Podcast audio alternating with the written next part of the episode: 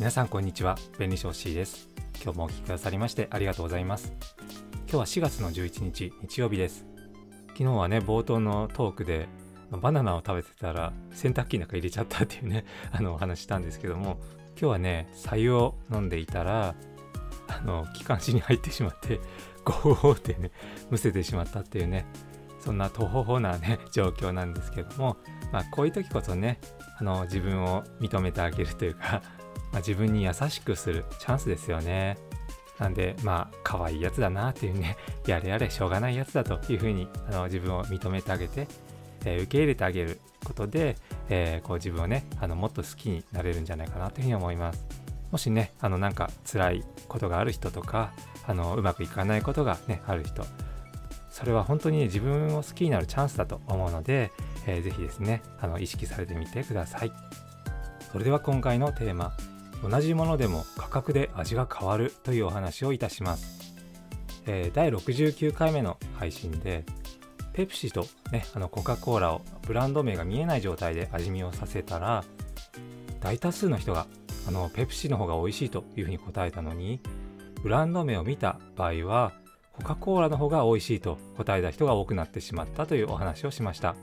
つまりブランドが消費者の意思決定にまあ、バイアスをかけるということですね。そちらをお聞きでない方は、ぜひ一度お聞きいただければと思います。今回はこれに関連するお話でもあるんですが、価格の話をいたします。えー、ビジネスにおいて価格の付け方ってとても重要なテーマですよね。えー、京セラの創業者の稲森和夫さんが、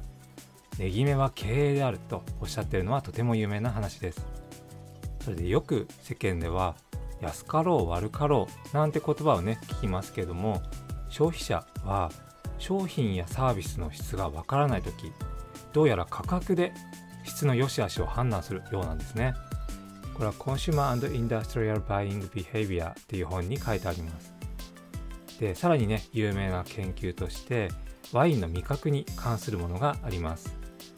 5種類のワインを試飲してもらうという触れ込みで実際は3種類のみで2つは同じワインを2回提供されるという内容です。で同じワインを2回試飲してもらって1回目は10ドルのワイン、えー、2回目は90ドルのワインと告げました。するとほとんどの被験者はやっぱりね90ドルのワインの方が美味しいっていう風にねあの評価したそうです、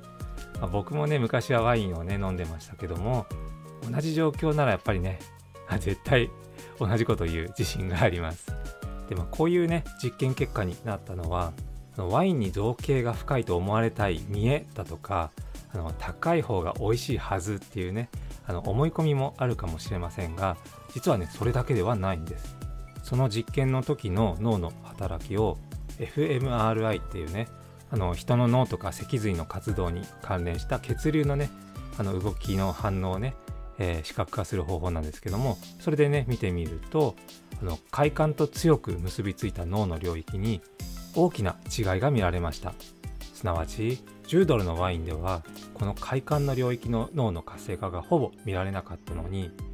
90ドルのワインだと思った時にはかなり活性化つまり本当に快感を得ていたんです。高い価格を示すことにより期待値が上がることで実際の味覚にも影響を与えるということですね、まあ、これはね実は被験者がワイン通であっても同様の影響が見られるそうです。これ意外ですよね。でちなみにその8週間後に、え今度は価格を示さずに前回と同様に3種類のワインのうち2つは同じワインを2回提供して試飲させたところ同じワインには評価の差が見られなかったそうです。まあ一度ね